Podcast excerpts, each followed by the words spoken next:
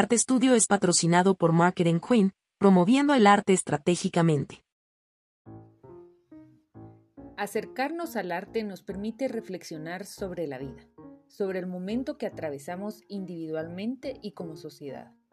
Se puede abordar desde distintas aristas, como la educación, la economía, la historia, la apreciación o la tecnología, que es precisamente desde donde conversamos en este espacio, viéndola como herramienta que permite el fácil acceso al arte en general.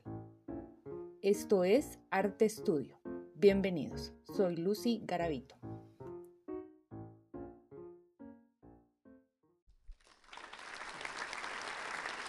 Eura Morales es conocida como chef, periodista, gestora cultural, docente universitaria e investigadora del patrimonio cultural guatemalteco. Pero hoy vamos a hablar de Euda como autora. Ella tiene cinco libros de relatos culinarios que han sido premiados alrededor del mundo y traducidos a distintos idiomas.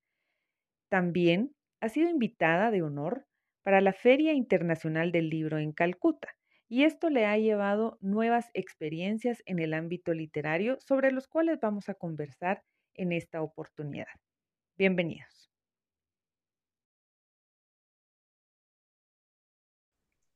Bienvenida, Euda, ¿cómo estás? Qué bueno verte. Eh, creo que nos vimos la última vez. Eh, ah, bueno, sí nos vimos para un convivio. Ahorita me estoy acordando. Pero ha pasado la pandemia prácticamente. Qué alegría verte. Sí. Pero creo que sí fue un convivio, ya estábamos con mascarillas, si no estoy mal, fue para el 2020. Pasado. No, el año pasado, 2021, sí, sí 2021. Sí.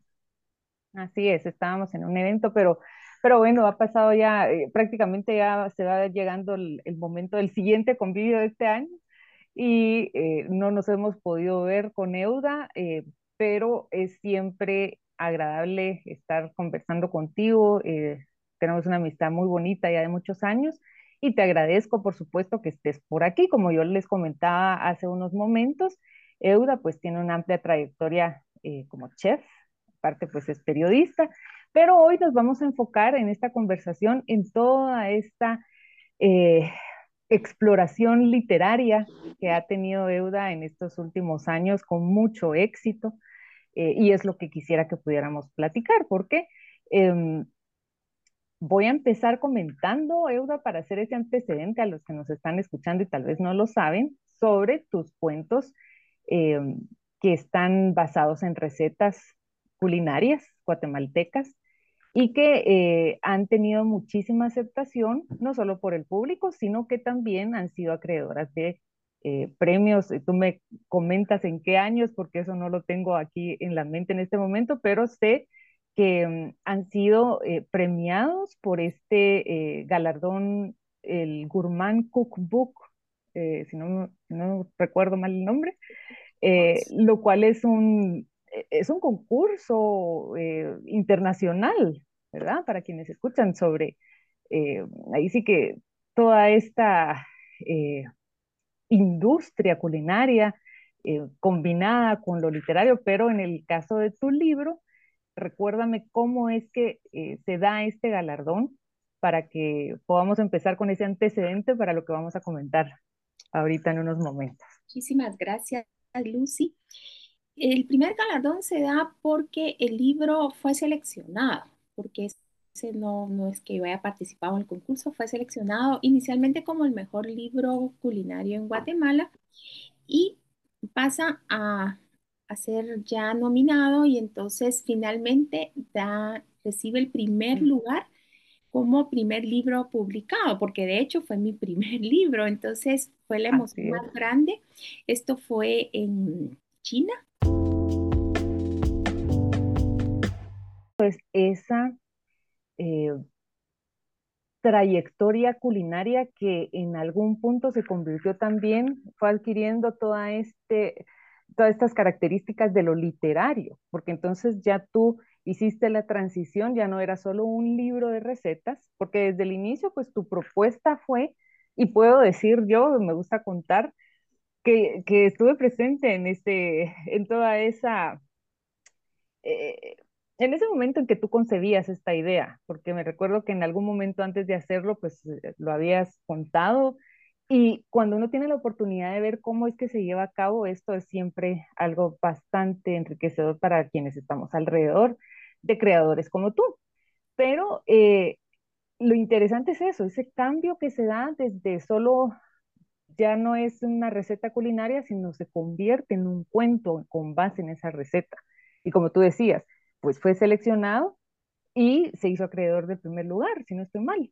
Sí, fue el primer lugar y esto pues tiene que ver justamente con lo que tú estás diciendo. Si bien es cierto, está inmersa la receta como tal dentro del plato lo que se trata aquí, o trato yo de transmitir, es como la mamá le enseña a preparar la receta con todos esos secretos alrededor de las comidas familiares a los niños cuando son pequeños, tanto niño como niña, son personajes reales que yo conocí de adulto, pero yo los llevo a su niñez cuando justamente reciben de primera mano la receta como tal y aprenden a preparar el Exacto. Y esto, eh, eh, aparte de lo interesante desde el punto de vista literario, es un registro, digamos que viene a servir como un registro muy necesario de todas estas recetas que tristemente, por diferentes razones, quizás ya hoy no conocemos. La gente de mi generación no necesariamente pues tuvo tal vez toda esta experiencia de probar esos platillos. Algunos tal vez un poco más conocidos, sí, porque las abuelitas lo hacían, nuestras mamás ya no, y nosotros menos. y si no fuera por este registro, muchas de estas recetas también pues pasarían un poco en, el anonimato, ¿verdad? Entonces, eso es algo interesante también de esto. Exactamente, porque las recetas no se conocen, no hay un registro, como tú lo estás diciendo, del patrimonio documental, en este caso, como es la receta, que es tan importante, y es una forma de enseñar a los niños, pero también a los adultos, ¿verdad? De estos platillos que son guatemaltecos, poco conocidos, y que si no se siguen preparando corren el riesgo de que desaparezcan. Y son platillos patrimoniales, definitivamente con mucha historia detrás de su preparación. Y esto es lo que queda plasmado con todos esos detalles de lo que son los niños y que la mamá, la abuela, la tía está tratando de enseñarles a preparar de la mejor manera en casa. Así es, ¿no? Y entonces, tal cual, que algo importante que no he mencionado es el título de, estos libros, que es Tesoros, recetas con historia, porque esos son, son tesoros que vale la pena pues rescatar, apreciar como uno haría con cualquier tipo de tesoro, ¿verdad? Tener esa apreciación acerca de la importancia de estas eh, prácticas que son culturales y que dicen mucho de nuestra, de nuestra historia final.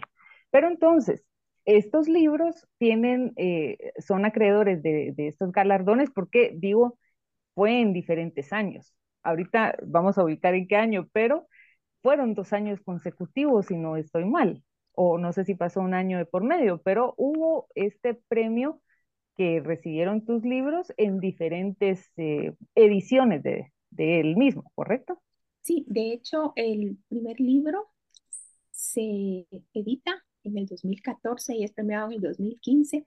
Y el segundo libro, que ya es más que un tesoro, Recetas Guatemaltecas con Historia, fue publicado en el 2007 y premiado en el 2017, perdón, y premiado en el 2018. Estos libros tienen la, la felicidad que son los primeros míos que son guatemaltecos, pero de hecho tengo publicado, editado cinco libros y los cinco han recibido premio. Entonces eso me llena a mí de mucha alegría porque son considerados como los mejores libros publicados en Guatemala, pero a nivel mundial, en este caso el premio. Y es así como el libro, el segundo libro, es el que a mí me llena de más satisfacción porque ese libro fue considerado el mejor libro en categoría infantil de los 25 años del certamen. Entonces es una gran alegría y todos los libros eh, tienen la misma dinámica. Lo único es que en este caso hay tres de gastronomía guatemalteca. Uno está, fue publicado en Turquía, en turco, y los otros dos, eh, uno es de relatos de mm, recetas de muy tradicionales del oriente cubano, pero básicamente de comidas callejeras, con la misma dinámica de los relatos. Y el otro ya incluye la India y Latinoamérica, con sus similitudes y diferencias en la cocina. y es que cuando uno habla de la cocina, por ejemplo, hindú, que es, todo tiene que ver también con lo vasto del territorio hindú, que no me puedo imaginar cuánta variedad hay y que eh, pues sé que tú fuiste invitada en el 2019, si no estoy mal, para estar eh, presentando tu libro en, fue en Calcuta. Em, Calcuta, sí. Fue en Calcuta y esto hace una combinación muy interesante entre ambas culturas, digamos, que tú tengas esa oportunidad de llevar tu libro con las recetas guatemaltecas a una cultura también por su lado tan rica desde el punto de vista culinario, es una combinación que seguro iba a traer eh, diferentes resultados, como precisamente, como estás diciendo, esta traducción ya de cuentos a, diferentes idiomas, incluyendo el bengalí, si no estoy, no estoy equivocada. Sí. Tú me vas corrigiendo. No, definitivamente. Este libro, el primero, es el Más que un tesoro que está traducido al bengalí, porque en esa oportunidad fui invitada sí a presentar el libro, pero la satisfacción más grande fue que inauguré la feria junto a la primer ministra en jefe, y por una iniciativa de la Embajada de Guatemala en, en la India. Y entonces yo ahí pude observar justamente, apreciar inicialmente los sabores de la cocina vasta de la India y ver esas similitudes y por supuesto grandes diferencias. Y ahí es donde surge este libro de los sabores y sus diferencias en las cocinas de ambos países, pero aquí más que todo de la India y de Latinoamérica. Entonces, al siguiente año, en el 2020, vuelvo a ir a la feria y ya presento este libro que fue traducido también al bengalí. Traspasar fronteras a través del idioma en libros que tienen no solo calidad literaria, sino que están llevando relatos culinarios que son eh, de un país tan, no sé, en algún momento ajeno para la India, como puede ser Guatemala. Pero llevar parte de esta riqueza es esa forma también de promover de otra manera, pues toda la riqueza que tenemos también en Guatemala.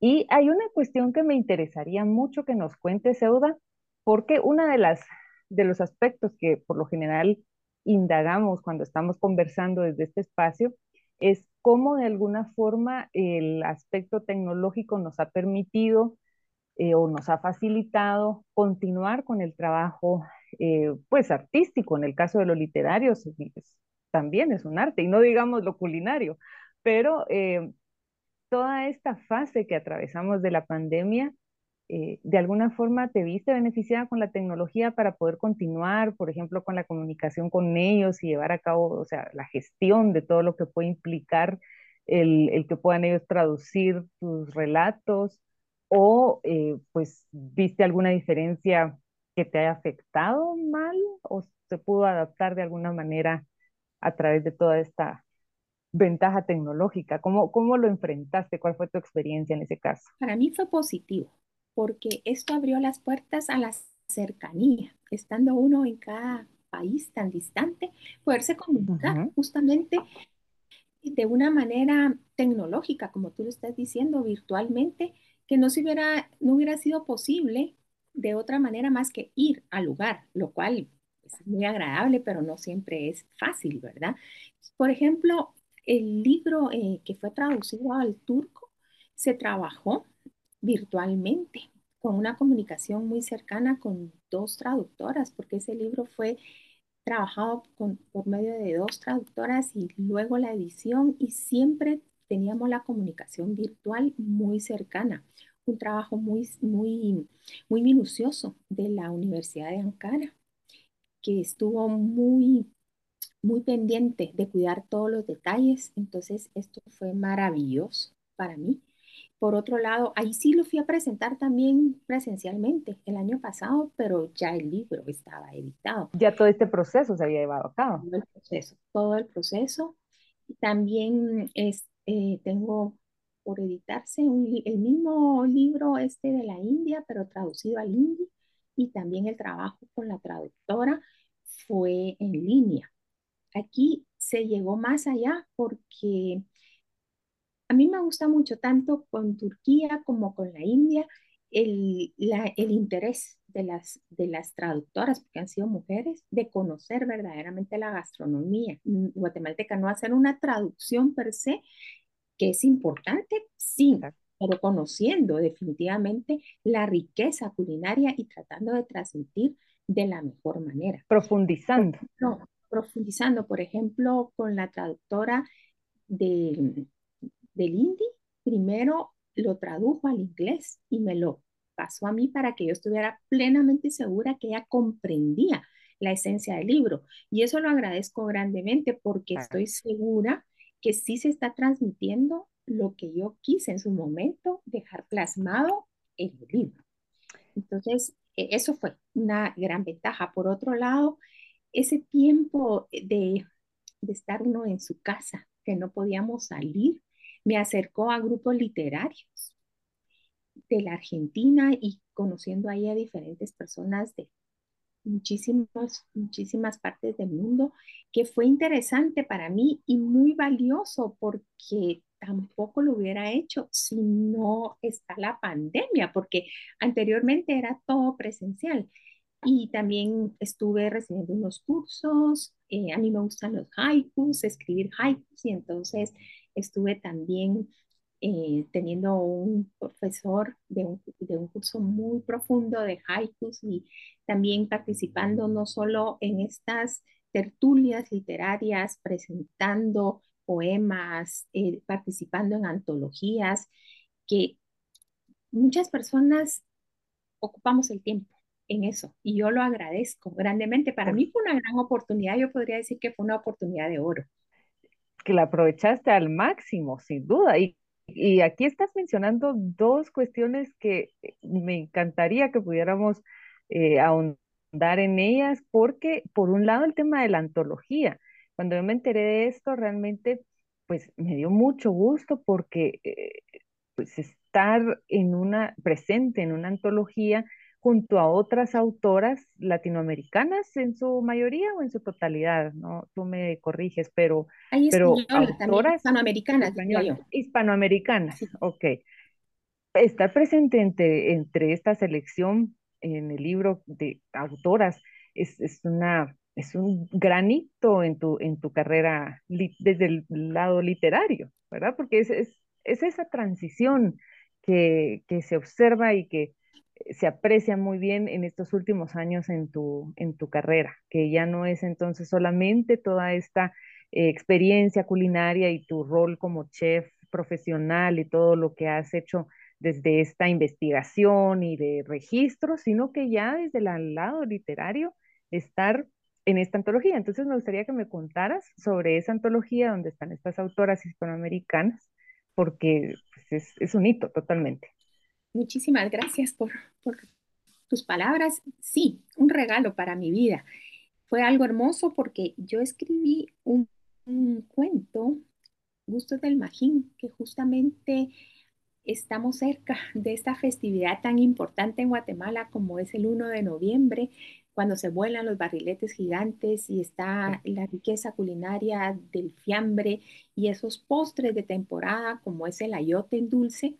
Y entonces aquí relato yo de una manera, por supuesto, culinaria, pero mística principalmente, como una nieta, una niña, aprende la receta a medias de su abuela, porque fallece justamente cuando le va a enseñar a ah. preparar el postre y después ella se comunica con la abuela a través del barrilete gigante y ella le responde de una duda que tenía que había quedado de la receta, de la receta un pendiente. Entonces, el cuento yo lo escribí pensando en empezar algo diferente, otro libro de siempre siguiendo con la temática de, de, los relatos, pero aquí más profundo y ya pensando en un cuento corto, cuando a mí me lo solicitan y yo envío este cuento y bueno, hay una convocatoria de diferentes mm, cuentos latinoamericanos y mi sorpresa es que recibo la llamada de la editora traductora que lo había traducido al bengalí.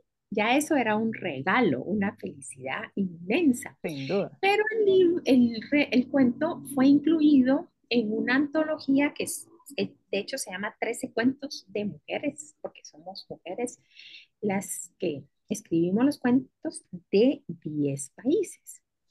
La sorpresa más grande es que estar en una antología no importa realmente quiénes son las escritoras, autoras, eso es definitivamente para mí principalmente un regalo inmenso, pero entre ellas está Isabel Allende, Laura Esquivel, está Elena, perdón, Poniatowska, se pronuncia. Poniatowska, Y también está Ana María Matute, que es española. Entonces es una colección de estos cuentos que tienen diferentes temáticas. Aquí es lo que yo veo, además, por supuesto, de esta satisfacción personal, que Guatemala puede estar incluida con una tradición culinaria. En este caso, mm, y no solo culinaria, sino que está esta parte del misticismo inmerso, ¿verdad? En una tradición que se dé a conocer a otro nivel internacionalmente, una festividad tan importante, tan relevante en nuestro país. Totalmente. Y que estamos justo en, e, en, las vísperas de esa celebración. Para los que están escuchándonos quizás fuera de Guatemala, estamos eh, grabando este episodio, pero de manera, eh, digamos que un par de días antes, para no decir cuándo. Pero eh, sí se va a publicar, y eso es algo que te cuento ahorita, se va a publicar justo el primero de noviembre. Entonces, como anillo al dedo. Quedó como anillo al dedo.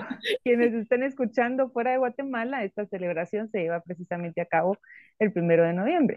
Y ese día se va a estar publicando este, este episodio. Pero eh, es algo, es como esta, este trampolín, Euda. Es todas estas eh, celebraciones de tu obra, todo lo que está sucediendo alrededor, por ejemplo, estar incluida en esta antología, como tú dices, pues es un honor, pero es ese trampolín para continuar con lo que tú estás ahorita desarrollando, que es esta faceta mucho más sólida como, como autora, ya no solamente como eh, el registro de las recetas, ahorita yo ya te miro con esta eh, imagen, con este rol de escritora en lo literario totalmente. Ya venías con, desde hace unos años con esta, indagando en esto, pero ahorita podría decirte que te veo totalmente en este ámbito. Y eso me lleva precisamente a el último, pues la última sorpresa de todo lo que está sucediendo a tu alrededor, que es lo del haiku, lo que decías del haiku y esa publicación que se está dando de uno de tus haikus en eh, bengalí o en árabe. No, Ahí, eh, los idiomas que ya, ya no... no, muchas gracias en, en árabe. Eh, fue, bueno, fue escrito en español, por supuesto, pero participó en una revista de Bagdad. Entonces, tiene la oportunidad de ser traducido al árabe y también, de nuevo, es una alegría muy grande porque el gusto por la poesía lo he tenido siempre desde niña, me gustaba mucho escribir y me llamaba mucho la atención los haikus, pero no me había dedicado de lleno y es, como te digo, pues que también es un regalo de la pandemia profundizar más y ahora es un hábito escribir los haikus todo diariamente. es algo muy lindo. Creo que esa idea es quizás eh, la manera de plasmar tu experiencia ahora que pues considero que vamos ya viendo de manera eh, hacia atrás la, la, pandemia, creo que pues el COVID no es que haya desaparecido, pero ya nosotros como humanidad hemos eh, adquirido las defensas, las vacunas, eh, pues superado todo esto, a pesar de las, pues de la muerte que causó. somos muy afortunados quienes logramos atravesar toda esa situación de emergencia sanitaria y que ahora podemos decir ya está quedando atrás y dejar, digamos que permitir que la vida nos enseñe y nos lleve por los espacios necesarios para nuestro crecimiento, a pesar de lo que esté sucediendo alrededor. Y en este caso, eh, tú eres un ejemplo muy tangible de algo que en algún momento pudo ser un tropiezo, un obstáculo, porque pues a nadie eh, creo que le gustó esta experiencia de, de estar con una, como en una pausa intermitente, no saber qué va a pasar, pero podemos aprovechar estas eh, situaciones que la vida nos, nos permite vivir para bien o para mal, la podemos aprovechar para crecimiento. Y en tu caso, entonces, podemos decir que estás cosechando todo esto que aprovechaste a explorar y que es algo entonces muy bueno. O sea, fue un, una etapa como de introspección también para ti y de continuar dando frutos en estos espacios que, que te están llenando. Totalmente de acuerdo. Yo lo veo desde esta perspectiva beneficioso, definitivamente el tiempo bien ocupado, en mi caso, para crecer en algo que era un hobby, una ilusión, ¿verdad? Verlo plasmado. Por supuesto que hay mucho más que hacer. Esto no quiere decir que, se ha hecho todo, pero la oportunidad de tener el tiempo y de ocuparlo objetivamente y de una manera muy satisfactoria. Así es, objetivamente, eso, eso me gusta. Creo que es lo que tenemos nosotros, pues, que, hacer, ¿verdad? Aprovechar lo que tenemos en este momento y estos obstáculos que van atravesando las diferentes eh, eh, culturas, ahorita pues nos tocó a todos como humanidad, pero también, por ejemplo, podríamos decir quienes están atravesando la guerra en Ucrania, nosotros como guatemaltecos que pues, todos los días tenemos algo nuevo, alguna sorpresa que, ver por ahí en la situación que, vivimos, pero creo que es esa objetividad que tú dices la que nos puede servir para reorientar eh, diferentes eh, momentos de nuestro camino, ¿verdad? Que a veces uno va por algún lado, llega algo y nos reencausa hacia donde debemos estar. Entonces, pues la verdad que me da mucho gusto, Euda.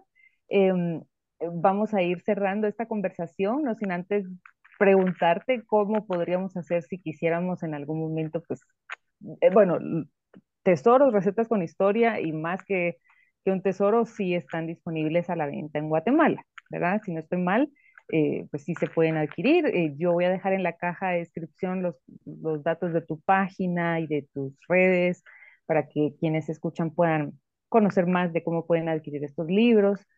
Pero en el caso de, de esta otra eh, publicación de la antología de mujeres hispanoamericanas, ¿habrá alguna oportunidad de, de, tener, aunque pues no sé si ya es algo que hayan lanzado fuera de, las fronteras de donde se publicó, no sé. En ese caso, el libro fue publicado en Bengalí, en Calcuta, vendido en Calcuta, eh, la edición totalmente completamente. Pues.